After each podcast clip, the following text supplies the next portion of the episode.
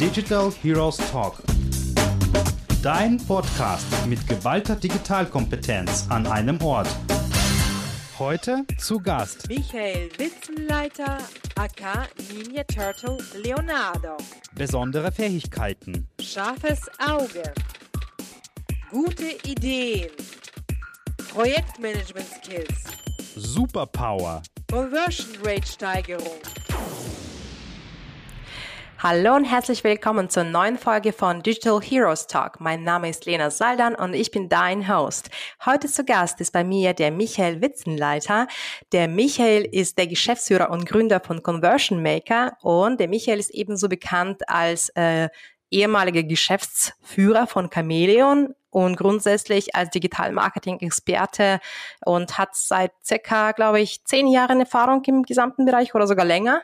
Ja, äh, ich glaube mittlerweile sogar etwas länger noch, ja, aber kommt hin. Äh, schön, äh, schön, dass ich da sein darf, Lea. Ähm, ja, freut mich.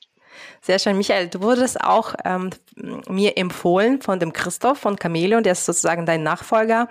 Und ähm, er hat mir äh, erzählt, dass du ähm, zum einen eine sehr starke Expertise im gesamten Bereich mitbringst, aber auch, dass du ähm, eine sehr vielfältige Persönlichkeit bist. Und äh, ich starte immer meinen Podcast mit einer Frage zum Superhelden, den du dir ausgewählt hast. Und äh, interessanterweise, du warst sehr exklusiv bei deiner Auswahl. Äh, du hast ja den Teenage Mutanten Ninja Turtle Leonardo gewählt. Warum denn? Ähm, weil ich in meiner Kindheit riesen Fan davon war. Ich bin da, glaube ich, ein bisschen retromäßig unterwegs. ähm, bin jemand, wenn man früher an einem Vorbild äh, festhing als Kind, ne, dann äh, versucht man möglichst lang dran zu bleiben. Ja, und äh, deshalb aus alter Verbundenheit. Ne, äh, mein damaliges Idol, ne, ähm, Leonardo von den äh, Ninja Turtles. Ja. Ja, die habe ich tatsächlich auch gemocht. Ähm, Mhm. Ich glaube, ich mochte auch den Michelangelo, glaube ich. Den gab es Genau, auch, oder? ja, das war der genau. witzigere, ja. Raphael, genau. Ja. ja, ja. Äh, Ich komme auch aus der Generation. Sehr gut. ja, genau, aber Sehr mittlerweile eher ungewöhnlich, ja. Ja, Die haben ihr Revival versucht, aber nicht ganz so gut hinbekommen wie die Ja, Marvel. ne? Ja. Hat mir auch nicht so gut gelungen, tatsächlich. Also, Nee. ja, ja, ja. ja, super. Ähm, Gut. Äh, und ha hast du da so bestimmte Eigenschaften von Leonardo, die du sagst, okay, äh, das bist du ähm, eben auch in deinem Geschäft, äh, so dass du sagst Geschichtlichkeit oder äh, Expertise oder bestimmte Karate-Moves im Bereich Conversion-Optimierung, die dich so besonders auszeichnen? Ähm, was ich daran super finde, ist halt, dass ähm, die Turtles ein Team sind. Ne? Das gibt's ja äh, äh, keine Einzelkämpfer wie manch andere Superhelden. Das finde ich extrem wichtig. Ähm, und ähm, äh, jeder hat so seine Aufgaben ne? und äh, es gibt so ein ganz tolles Zusammenspiel. Ne? Und die Jungs haben immer Spaß miteinander. Ne? Ich hoffe, das ist bei uns im Team auch so. Das sind so die Dinge, die, äh, äh, die ich da als Parallelen sehen würde. Ja. Sehr schön. Gut, dann lass uns mal in das Thema einsteigen. Wir sprechen heute über das Geheimnis der datengetriebenen Conversion-Optimierung. Ihr seid ja auch die Experten in diesem Bereich. Ähm, lass uns mal mit den Daten starten. Welche Rolle spielen überhaupt Daten bei der Conversion-Optimierung? Mhm. Ähm, extrem wichtige ähm, in zweierlei Hinsicht. Das eine ist, dass wir über Daten erst die richtigen Entscheidungen äh, treffen können, was wir denn optimieren wollen. Ähm, das heißt, ähm, Kom- AB-Testing, Conversion-Optimierung äh, dient ja dazu, nicht nur das, was jetzt da ist, besser zu machen, sondern eben auch Entscheidungen zu treffen, die eben valider sind. Ne? Also sprich, äh, nicht auf sein Bauchgefühl zu hören, ne? sondern eben durch User-Tests, durch AB-Testing dafür zu sorgen, dass äh, die User letztendlich entscheiden, welche Version von etwas oder welche Features denn äh, die sind, die sich, äh, äh, die besser angenommen werden. Ähm, und dafür spielen Daten eben, wie gesagt, sowohl bei der Auswahl dessen, was man denn jetzt testen möchte, eine Rolle, wie natürlich auch später bei der Interpretation des Ganzen, ne, um herauszufinden, ist es denn jetzt wirklich besser? Mhm, Von mhm. dem her äh, sind Daten quasi äh, ein absolutes Muss. Ne? Und ohne das ja, hätten wir wahrscheinlich keinen Job. Ja, das stimmt, das stimmt. Mhm. Und was meinst du, also wenn du so verschiedene Unternehmen beobachtest, ähm, erfüllen tatsächlich die Unternehmen diese Voraussetzung, äh, mehr oder weniger? Oder also was, was denkst du, auf welchem Level stehen wir hier in Deutschland? Mhm. Ja, ähm, sehr interessante Frage. Ähm, wir haben uns erst kürzlich äh, zum Beispiel damit beschäftigt, ähm, inwieweit die Conversion-Optimierung eigentlich auf der Webseite erst losgeht oder eigentlich schon in den Kanälen startet. Ne? Also sprich mit dem ersten ähm, Werbemittelkontakt. Ähm, und in der Diskussion, die wir da auch äh, mit Interessenten und Kunden hatten, äh, war ganz spannend zu sehen, dass dieser Austausch zwischen den Bereichen, also zum Beispiel Performance Marketing und äh, Conversion Optimierung auf der Seite, in den Unternehmen gar nicht so stark vorhanden ist. Ne? Ähm, und ähm, von dem her würde ich sagen, einerseits das Thema integrierte und übergreifende äh, Datenerhebung ähm, ist noch was, was sicherlich ausgebaut werden kann im Unternehmen, aber allein schon auch das Thema persönlicher Austausch kann da ein sehr, sehr mhm. großer Hebel sein. Ne? Ähm, und ich glaube, an beiden äh, gibt es viele Unternehmen, die daran noch arbeiten sollten. Ja. Mhm, mhm, ähm, vielleicht kann das Thema Daten dort äh, ein Bindeglied sein, dass man sagt, jetzt macht man Projekte, wo man eben Daten übergreifend dann erhebt und sorgt dann im positiven Sinne auch dafür, dass sich die Leute dann auch zusätzlich austauschen. Ja, ja, ja. Und ähm, um Conversion Optimierung machen zu können, braucht man auch gewisse Datenpunkte, ja, auf der Webseite beispielsweise oder auch außerhalb, wenn man das End-to-End -End betreibt. Was sind sozusagen die Hauptdatenpunkte, die geschaffen werden müssen auf der Webseite zum Beispiel? Also kannst du so ein paar Beispiele nennen mhm. für einen Shop beispielsweise, so ein, so ein typisches Beispiel. Mhm. Genau, also ähm, ein ganz wichtiger und entscheidender Punkt dabei ähm, ist eben, dass man sich vor allem den Funnel anschaut, äh, im Shop-Bereich zum Beispiel. Ähm, das heißt, ähm, es sollte ein Grundverständnis dafür da sein, wie bewegen sich Nutzer auf der Seite. Ähm, was sind die Bereiche, die ich verändern möchte? Ne? Also ich möchte natürlich dafür sorgen, dass mehr Leute ne, äh, die letzten Schritte meines Funnels, idealerweise äh, den, den, den Abschluss dann auch sehen ähm, und muss dafür dann auch meine Datenpunkte setzen. Das heißt, ich kann AB-Test nur dann auswerten, wenn ich vorher weiß, was sind die Dinge, äh, was sind die Schritte, was sind die Aktionen, ähm, die letztendlich den Erfolg dann ausmachen. Was sind die Schritte, die ich optimieren möchte? Und dafür brauche ich das Ganze. Und wie gesagt, im Shop-Bereich ist das eben sehr häufig ähm, die Einstiege in den Warenkorb, ne? allgemein die Funnel Conversion oder hinten aus dann, wie viel Bestellungen habe ich, welchen Umsatz habe ich. Mhm. Ist es nur der Einstieg in den Job, äh, in den Warenkorb oder auch außerhalb, so dass wenn wir an Kampagne denken, äh, was muss man alles sozusagen auf der Webseite oder auf der Homepage äh, generiert werden an Daten, damit man tatsächlich die komplette Kundenreise optimieren kann? Mhm. Ähm, also es bietet sich an, dort immer eine Mischung ähm, zu haben aus ähm, wie man bei uns so häufig sagt, äh, Mikro- und Makro-Conversions. Ähm, das heißt, natürlich möchte ich bei einem AB-Test in einem Shop immer als Ziel erreichen, dass mehr Leute hinterher einkaufen zum Beispiel. Ähm, je ferner ich äh, vom, vom letztendlichen Abschluss allerdings bin bei meinem Test, desto schwieriger wird es, einen Nachweis zu erbringen, dass jetzt zum Beispiel mein neuer Teaser auf der Startseite oder mein Gewinnspiel oder was auch immer ich mache, ähm, eine direkte Auswirkung auf meine Conversion hat. Und ähm, um dahingehend dann nicht sagen zu müssen, oh, der Test, der war jetzt quasi für die Tonne, ich habe jetzt meine mhm. Conversion damit nicht steigern können, bietet sich eben an, ähm, diese Schritte dann nochmal runterzubrechen ne? und zu schauen, ich habe jetzt vielleicht nicht einen direkten Impact auf die Bestellung im ersten Schritt gehabt, aber ähm, ich habe es geschafft, dass dadurch eben mehr Leute Produkte aufgerufen haben, in den Warenkorb gegangen sind und vielleicht auch langfristig dann bei mir einkaufen.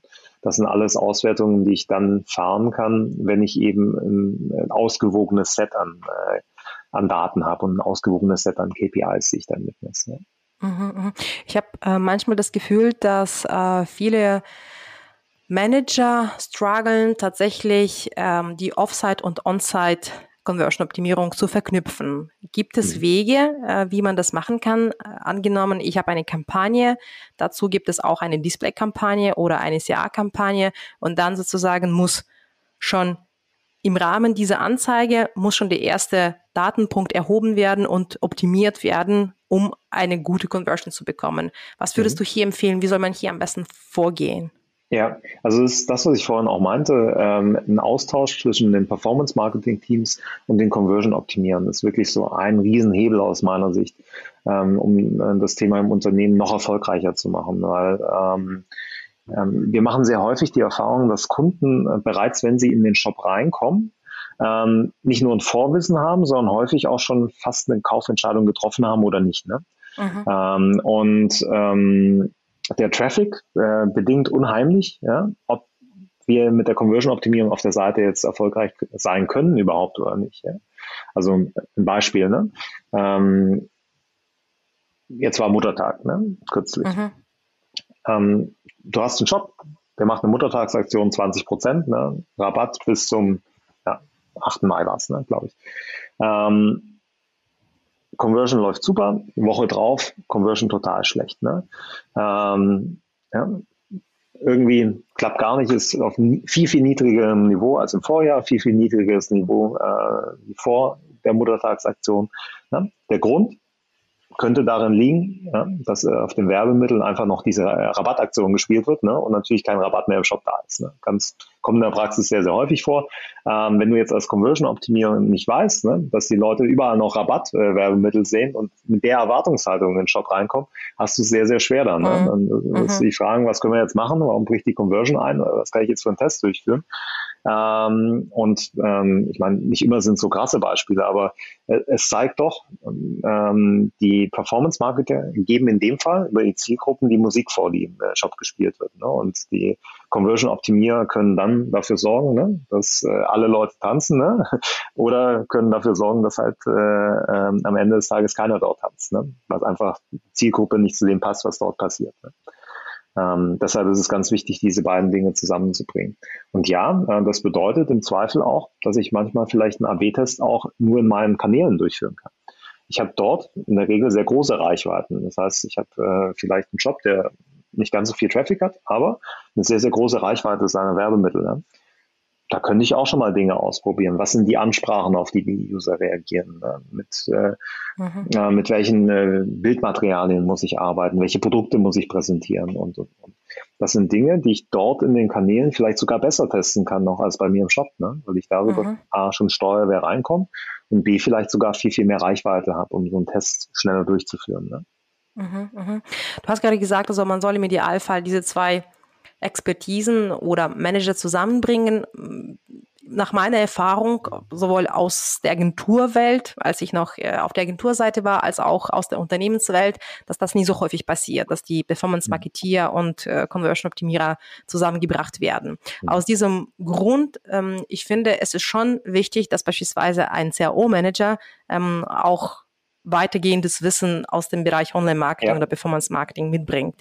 Vielleicht magst du noch so ähm, ein paar Kernkompetenzen erwähnen, die wichtig wären, um die Daten zum einen richtig zu interpretieren, aber auch gute Tests aufzusetzen. Mhm. Genau, also wie gesagt, ich glaube, äh, Wissen ist das eine, ähm, also zu wissen, ähm, wie funktionieren jetzt äh, Social Ads, ne? was passiert in sozialen Medien allgemein, äh, was, äh, wie läuft das ab mit Google Shopping Ads etc. Ähm, es ist aber auch äh, nicht nur das Disziplinwissen, sondern schon auch zu wissen, was passiert denn momentan in den Kanälen, ne? mit was gehe ich raus und und und und das ist dann schwieriger. Also da kommt, ist dann wirklich entscheidend, dass du einen Austausch auch mit den Kollegen hast. Aber ja, ich kenne das auch noch. Ähm, natürlich ist es so, dass äh, im Zweifel ähm, die Performance Marketing Agentur oder das Performance Marketing Team ähm, dann häufig sagt, Mensch, äh, die Kampagne läuft doch super, alle klicken, äh, Traffic mhm. passt auch, aber warum konvertiert das nicht? Was macht mhm. wir da im Shop? Ne? Ähm, mhm. Und umgekehrt dann häufig natürlich auch. Ne? Man sagt, Mensch, jetzt haben wir so tolle AB-Tests, hier die Customer Journey rauf und runter optimiert irgendwie ähm, konvertiert das nicht, ja, bringt uns, glaube ich, echt die falschen Leute in den Job. Ne? Äh, mhm. ähm, also diesen Interessenkonflikt hast du schon, aber das äh, Interessante daran ist halt, am Ende des Tages ne, werden ja beide an dem Erfolg, also sprich am Umsatz, äh, Bestellung und so weiter gemessen. Ne? Also von dem her hast du ja schon eine gewisse Datenbasis. Natürlich ähm, nehmen die sich jetzt gegenseitig die Möglichkeiten, dann sagen zu können, Mensch, ne, liegt nicht an mir, liegt am anderen. Ähm, aber ich glaube, am, am Ende des Tages bringt es beiden mehr, einen Austausch zu haben. Und dazu gehört, ne, äh, dass eben beide Bereiche Grundlagenwissen haben, ne? dass eben, äh, wie gesagt, das CRO-Team weiß, was passiert äh, denn grundsätzlich in den Kanälen, ne? wie, geht Performance mhm. Marketing und umgekehrt natürlich auch, dass das Performance Marketing Team weiß, ja, was machen denn eigentlich meine Kollegen oder Kolleginnen auf der Seite gerade, ne? was passiert dort an Personalisierung, was passiert dort an AB-Testing. Mhm. Und ich glaube, dass das ein sehr, sehr großer Hebel sein kann. Ne? Okay, okay. Also sprich, man soll so eine Art äh, vielleicht agiles Team zusammenstellen, damit man diese, zumindest die Kampagnen gemeinsam mhm. äh, ja. einsteuert, oder? Ja, absolut. Also ich sag mal, im besten Fall, ne, wenn wenn das wirklich sehr stark im Unternehmen gelegt wird, hast du vielleicht sogar eine gemeinsame Testing-Roadmap. Also sprich, ähm, da sind die Tests drin, die als AB-Test äh, äh, in, ähm, äh, im, SEA-Bereich laufen oder äh, in Social Media. Ähm, genauso wie die Tests, die momentan auf der Webseite laufen und beide pflegen und arbeiten darin. Ne? Das wäre der Idealfall. Natürlich, das ist ein weiter Weg bis dorthin. Ähm, aber man kann ja peu à peu anfangen. Ne? Erstmal gemeinsam einen Termin machen, vorstellen, was wird denn da gerade gemacht, was sind die Ergebnisse, ja, äh, um ein gemeinsames Verständnis zu schaffen und dann so peu à peu den Austausch zu fördern. Das würde ich äh, empfehlen, um, um beide zusammenzubringen. Weil, wie gesagt, am Ende des Tages müssen beide zusammenarbeiten, um den größtmöglichen Erfolg rauszuholen. Mhm. Ja. Mhm. Mhm. Ähm, mhm. und ich glaube, dass, wenn das bei äh, beiden Parteien klar ist, dann ähm, ist, ist, die Lösungsfindung dann meist recht einfach. Ja, absolut richtig. Ähm, vielleicht nochmal zu einer Kompetenz, so Datenverständnis. Äh, wie stark soll der CRO-Manager sich mit Daten auskennen? Reichen einfach so die Basics im Bereich Analytics oder soll es fortgeschrittener sein? Mhm. Ähm, ist eine sehr gute Frage, weil ähm, der CRU-Manager aus meiner Sicht, ne, und ich, wie gesagt, ich komme aus dem Performance-Marketing-Bereich, also ich mhm. kenne die eine Sicht wie auch äh, das andere. Mhm. Ähm, ich würde behaupten, äh, die Anforderungen an den CRU-Manager sind die vielfältigsten, die es im Online-Bereich gibt, ne, weil es eben äh, ähm, äh, es greift am Herzen, an der Conversion Rate an und dadurch äh, fließen alle Bereiche ne, mit allem Wissen in diesen ähm, Hauptbereich mit ein. Ne? Das heißt, man kann das Thema Conversion-Optimierung auf technische Art betrachten, auf UX-Design-Art, ne? auf ähm, statistische Art, ne? auf Web Analytics äh, ähm, ähm, ähm, basieren. Ne? Also ähm, jeder hat so sein eigenes Profil äh, bei uns im Conversion-Optimierungsbereich. Und ich glaube, wichtig ist schon ein grundsätzliches Datenverständnis zu haben ähm, man kann es jetzt allerdings als eins von vielen Puzzleteilen betrachten oder so als Haupttreiber. Ne? Und das hängt dann von dem oder derjenigen ab, ne? ob das so äh, ein totaler Datenmensch ist oder ein kreativer Mensch, der eben dann eher über das Thema Verkaufspsychologie vielleicht kommt, um auf mhm. Ideen zu kommen und, und, und. Also wie gesagt, man kann diese Rollen auf unterschiedliche Art und Weisen interpretieren. Grundsätzlich sollte das äh, CAO-Team allerdings schon auch eine oder mehrere Rollen haben, die sich mhm. mit Daten auskennen. Ja. Das mhm. würde ich also schon sprich, so behaupten. Wenn ich so ein, an eine Zusammenstellung eines CAO-Teams denke, äh, dann sollen diesem Team einfach mal verschiedene Menschen mit verschiedenen Stärken zusammengebracht werden. Ja. Der eine, der stärker konzeptionell ist, der andere, der vielleicht eher so ein Datenmensch ist. Das ist ja. die Richtung, oder? Ja, also das ist eigentlich so die Empfehlung. Ähm, das Thema interdisziplinäre Teams, ne? das geistert ja eigentlich überall rum. Ne? Das ist mhm. so äh, ein, ein Allgemeinplatz, aber ich muss sagen, im CAU-Bereich macht es mit auch am meisten Sinn, tatsächlich interdisziplinäre Teams zu haben, weil du halt wirklich so eine Vielfältigkeit an Anforderungen hast äh, an das Thema CAO, ähm, dass du das normalerweise auch nicht in einer Person kombiniert findest. Also du wirst ja. keinen finden, der halt kreativ und analytisch gleichzeitig ist, der dir einen Test bauen kann im Zweifel äh, ähm, und den dann auch noch hinterher statistisch auswerten kann, der grafisch gut ist und im Coding. Äh, das sind viele so Widersprüche, ähm, mhm. die, äh, die in der einen Person dann zusammenkommen müssen deshalb macht man es in der Regel über die äh, interdisziplinären Teams. Ja, ja, wobei, also wenn ich so an mittelständische und kleine Unternehmen denke, dann meistens ist, äh, ist Conversion Manager eher so eine One-Man-Show, ja? Mhm. ja, der alles ja. abdeckt und noch Performance-Marketing und noch SEO macht. Mhm. Ja, ja deswegen, ich glaube, das ist schon so eine Luxussituation, dass man so ein starkes Team hat mit verschiedenen äh, Profilen, sagen wir mal so. Ja. Absolut, aber ähm, wie gesagt, bevor ich das Thema nicht mache, äh, macht es natürlich auch Sinn, dann äh, einen Einzelkämpfer dort zu haben. Ne? Und der, der, wird dann halt äh, das Thema auf seine Art und Weise interpretieren, was auch gut ist. Ne? Mhm. Ähm, wenn er jetzt eher aus dem Marketing kommt oder vielleicht eher einen verkaufspsychologischen Aspekt, das Kreative haben, vielleicht jetzt nicht jeden Test perfekt auswerten im Zweifel oder äh, nicht immer die perfekten Datenbasis äh, für Tests dann auch haben, aber ähm, er wird äh, ähm, trotzdem einen Impact auf die Conversion Rate haben. Ne? Mhm. Ähm, und das ist das Schöne auch an unserem Bereich, finde ich, ne? äh, dass egal wie du es interpretierst, ähm, du wirst einen Impact erzeugen. Ne? Ähm, ja ist halt die Frage, ne? Klar, wenn du halt ein Fünf-Mann-Team bist, hast du eine andere Frequenz, hast dadurch auch viel mehr Erfolge ne? und mhm. einen größeren Impact. Wenn du jetzt Einzelkämpfer bist, ne, hast du aber genauso äh, deine Erfolge und refinanzierst dich auch genauso aus meiner Sicht. Ja, ja, das ist richtig. Okay, ähm, vielleicht nochmal äh, so ähm, eine, eine, letzte Frage im Bereich Daten. Ähm, und zwar, was denkst du, welche Herausforderungen haben aktuell die CRO-Manager ähm, äh, im, in, in dem Geschäft äh, durch die ganzen Datenrestriktionen, durch Cookie-Restriktionen oder Abschaffung von Third-Party-Data-Tracking? Mhm. Ja, also ähm, das ist eben so das Grundthema. Ne? Also einerseits mhm. ähm, habe ich durch ähm, die ganzen Consent-Thematiken immer eine Art Selbstselektion der Nutzer. Ja? Das heißt, ähm, ich, ich habe automatisch jetzt weniger Traffic äh, in der Regel in meinen Tests weil einfach ein Teil der User keinen Consent gibt und ich dementsprechend keinen AB-Test durchführen kann, beziehungsweise mit denen dann eben kein Tracking habe, etc. Ähm, und jetzt hast du da so ein grundsätzliches Datenproblem, ne? weil du jetzt immer nur Tests durchführen kannst mit den Leuten, die ihren Consent geben. Ne? Oder jetzt mhm. dann sagen kannst, sind die jetzt für mich repräsentativ? Sind die Leute, die ihren Consent geben, genauso wie die Leute, ähm, die keinen geben auf meiner Webseite? Das ist schon mal so eine Verzerrung, die du hast. Und dann ist eben das Thema äh, Konsistenz, was auch eine Herausforderung ist. Das heißt, wenn ich dann Leute habe mit Consent, ähm, ist dann auch sichergestellt, dass ich alle Daten zu denen auch bekomme. Ne? Oder äh, gibt es jetzt ähm, Tracking-Restriktionen der Browser äh, etc., die dafür sorgen, dass ich vielleicht verzerrte Daten habe.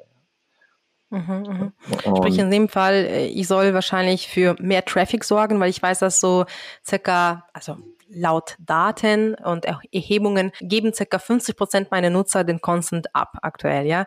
Äh, und äh, sprich, äh, ich muss immer so ein bisschen durchdenken, wie viel mhm. Traffic muss ich beschaffen, damit ich überhaupt ja. mit diesen Daten was ähm, anfangen kann. Ja, das stimmt schon. Also ähm, deine Tests laufen in der Regel entweder länger oder du musst vornherein mhm. mehr, mehr User generieren. Äh, und wie gesagt, die Frage ist halt dann, also wenn wir jetzt ein Beispiel nehmen, 50-50, also 50% Consent, 50% kein Consent, ähm, ist halt immer die Frage dahinter, wenn du jetzt einen AB-Test durchführst mit diesen 50% der Nutzer, die ihren Consent gegeben haben und es gibt eine Gewinnervariante, wäre das dann auch die Gewinnervariante auf Basis all deiner Nutzer, beziehungsweise würden diese Variante auch gewinnen, wenn du den Test jetzt mit den Usern machst, die keinen Consent gegeben haben. Das ist halt so diese Grundsatzfrage, die, davor steht. Ne? Mhm. Und ähm, du kannst halt nur mit den Consent-Leuten den Test durchführen und dementsprechend vermuten, ne? dass äh, es bei den anderen auch eine Gewinnervariante gibt, die du gerade identifiziert ja. hast. Ja. ja, also durch Modellierung wahrscheinlich irgendwelche ja. Ableitungen machen. Okay, mhm. super. Ähm, Michael, also du kommst jetzt aktuell aus dem eher Text-Tech-Bereich, ne? Also ihr, mhm. ihr seid ja auch Partner von, von Chameleon, Content Square oder Tilium. Äh, ihr arbeitet mit ihnen sehr stark zusammen. Äh, braucht man grundsätzlich einen bestimmten Text-Tech, so einen äh, Werkzeugkoffer äh, für die datengetriebene Conversion-Optimierung? Was, was sind sozusagen die wichtigsten To-Dos, die man abhaken muss, um im Bereich Text-Tech? Ja. Ja, ähm, also so ein Grundstack würde ich schon jedem empfehlen. Ne?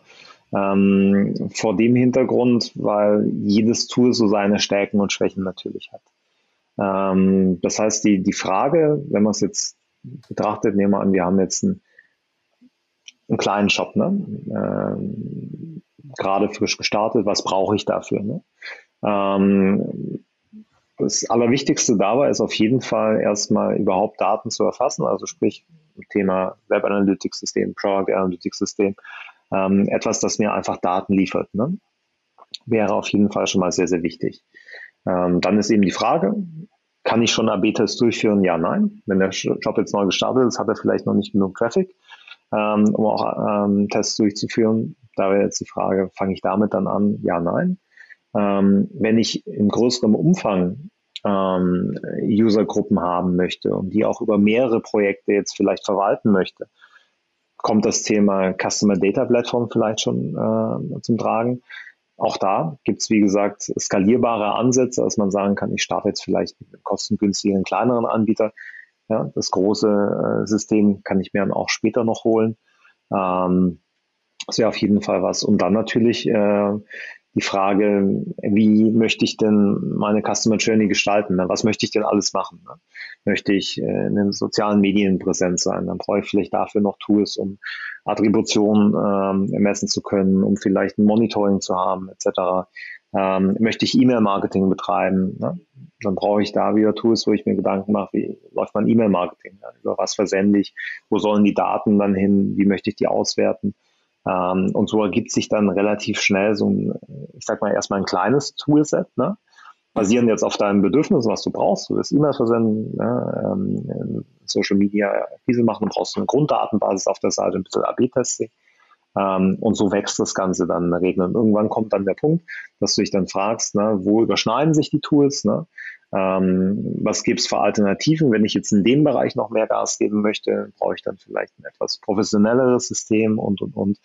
Und so wachsen dann die verschiedenen Tool-Stacks relativ schnell dann. Ja. Mhm. Ähm, und, und ihr mhm. beratet auch Unternehmen, was sie benötigen oder was ist sozusagen mhm. die Kernkompetenz? Genau, also äh, bei uns ist es so, wir ähm, machen zwei Dinge. Das eine Thema ist, wir haben unseren eigenen Toolstack aus vielen sehr, sehr guten äh, leistungsstarken Tools, die alle gut miteinander können. Ähm, wir machen aber auch Einzelvertrieb für diese Tools und können darüber dann auch Kunden beraten, welche Tools existierenden Toolset des Kunden ähm, damit gut harmonieren oder was jetzt weitere Tools wären, die der Kunde vielleicht in Kombination mit diesem Tool einsetzen sollte, äh, um die Use Cases, die er hat, besser darstellen zu können. Ne? Ja, neben der Beratung im Bereich äh, Conversion-Optimierung und auch zu den Tech-Stacks haben wir auch unsere eigene Software entwickelt. Conversion Maker AI heißt das Ganze. Ähm, ist eine Software, mit der man ähm, conversion-optimierte Texte über AI per Knopfdruck generieren kann. Man gibt verschiedene Stichworte ein, kann dann darüber Produktbeschreibungen generieren, kann darüber ähm, Social-Media-Beiträge, Werbeanzeigen, ähm, E-Mail-Texte etc. generieren, also alles, was man so braucht, sowohl im Performance-Marketing wie auch im Bereich Conversion-Optimierung und SEO.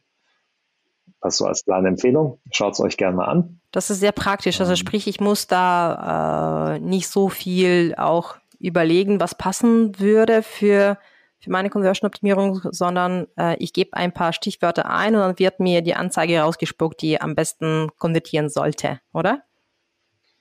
Genau, ja. Also ähm, wir haben ähm, bei uns im Testing immer gemerkt, dass viele Leute das Thema Text für zu trivial zum Testing halten. Mhm. Ne? Also sprich, äh, ähm, wenn du AB-Tests durchführst, ne, trauen sich manche gar nicht zu sagen, ich teste jetzt einfach nur einen Text oder ein paar Wörter zu ändern, ähm, äh, weil sie äh, vielleicht denken, oh, das wird keinen großen Impact haben oder die Kollegen dann sagen, fällt euch nichts Besseres ein. Ähm, aber in der Tat ist es so, dass diese Texte einen riesen Impact haben. Ne? Also ähm, ähm, Produktbeschreibung oder auch Webseitentexte allgemein ähm, haben einen riesen Impact, äh, aber viele Leute scheuen sich vor dem Thema Texten, mhm, glaube ich. Ne? Mhm. Die wollten vielleicht in der Schule auch noch keine Aufsätze schreiben oder sowas. Von dem her ähm, ähm, wollen viele dieses Thema nicht anpacken. Aber für die Nutzer ist es extrem wichtig. Ne? Also ähm, letztendlich sind es die Texte, die Produkte verkaufen. Ne? Und so wie ein Verkäufer im Laden auch auf ein Produkt geschult wird, damit er dem Kunden was dazu erzählen mhm. kann, macht es natürlich total Sinn, im Shop auch conversion-optimierte Texte mhm. zu haben. Kann man das auch so für die Display-Anzeigen nutzen und, und äh, Offsite-Kommunikation? Ja. ja. Genau, Sehr schön, ja. weil ich meine, so wie, wie, mhm. wie, wie viel wird es diskutiert, vor allem in großen Unternehmen rund um das Thema äh, Texte und so über die einzelnen Wörter in, in der Anzeige wird äh, 30 Minuten gesprochen. Also deswegen ist auf jeden Fall eine schöne, schöne Software, die gleich sozusagen mh, ja ähm, die gesamten Argumentationen mir wegnehmen und es wird gesagt, okay, das ist die Software, die das rausgespuckt hat und äh, das hat bestimmt eine gute Conversion. Ja, ist auf jeden Fall sehr hilfreich. Also da ist unser ganzes Know-how auch drin, was wir bisher so aus dem Copywriting äh, gesammelt haben, kombiniert mit einer sehr guten AI, die diese Texte generiert. Also es sind zwei Stufen. Einerseits die Generierung und dann die Optimierung. Geht auch für existierende Texte zum Beispiel. Ähm, die dafür sorgt, dass deine Texte besser verkaufen. Also ich kenne zum Beispiel aus der Praxis, dass manchmal äh, sehr viele Tools angeschaffen werden, aber dann äh, zum Schluss nicht genutzt werden. Macht ihr auch so, ähm, sagen wir so, Ausmisten der Tools, so dass ihr ein, eine Art aus Assessment macht und dann sagt, okay, also die Tools braucht ihr wahrscheinlich nicht, weil sie zu teuer sind und für eure Bedürfnisse nicht mehr benötigt werden? Oder gibt es auch diesen Job? Ja, äh, auch das äh, gehört nochmal mit dazu, wobei ich glaube, ein großer Asset bei uns ähm, dazu kommt, nämlich äh, auch das gemeinsame Onboarding von Tools. Ähm, das ist auch so ein Thema, das mir in der Praxis sehr, sehr häufig auffällt. Also nehmen wir an, ähm, du möchtest jetzt deinen Toolstack erweitern bei euch im Unternehmen, dann gibt es ein dezidiertes Onboarding für die Web Analytics Lösung, dann gibt es ein dezidiertes Onboarding für ähm, das Thema CDP, für das Testing Tool und, und, und. Ähm, die laufen alle sehr autark ab. Ne? Ähm, und mhm. ähm, wenn man sich dann die Onboardings anschaut, ist es allerdings so, ähm, nehmen wir mal als Beispiel Product Analytics System, wir ähm, onboarden Mixpanel. Wir haben in dem Moment ähm, alle relevanten Disziplinen im Unternehmen am Tisch, weil wir einen gemeinsamen Tracking-Plan erstellen. Ja? Ähm, und da dann zu sagen, Mensch, ich mache jetzt das Onboarding von der CDP gleich mit zum Beispiel, wäre ja total naheliegend, weil wir unterhalten uns darüber, was wollen die Leute wissen, mit welchen Zielgruppen wollen sie arbeiten und, und, und. Ähm, warum dann nicht äh, gleich auch mehrere Tools auf einmal onboarden? Ne? Ähm, weil die Leute sind die gleichen, mhm. die Use Cases sind das Entscheidende. Ähm, und ich glaube, das ist auch so ein Stück weit eine der Herausforderungen, Probleme, die es auch bei, bei diesen ja, vielfältigen Toolstacks gibt, dass viele so silomäßig geonboardet werden ne? und dann ja. vielleicht auch nur silomäßig genutzt werden.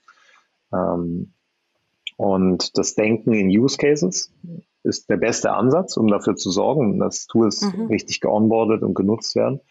Und das bedingt eigentlich auch, dass man dann auch wieder der normalen Intuition, die du hast, nicht zu kompliziert machen, nicht zu viel auf einmal machen, ähm, dann dir halt auch diesen riesen Vorteil nimmst, nämlich zu sagen, komm, die Use Cases zählen. Ich habe jetzt eh alle Leute am Tisch, jetzt sprechen wir über Tedium, jetzt sprechen wir aber auch über Mixpanel gleichzeitig.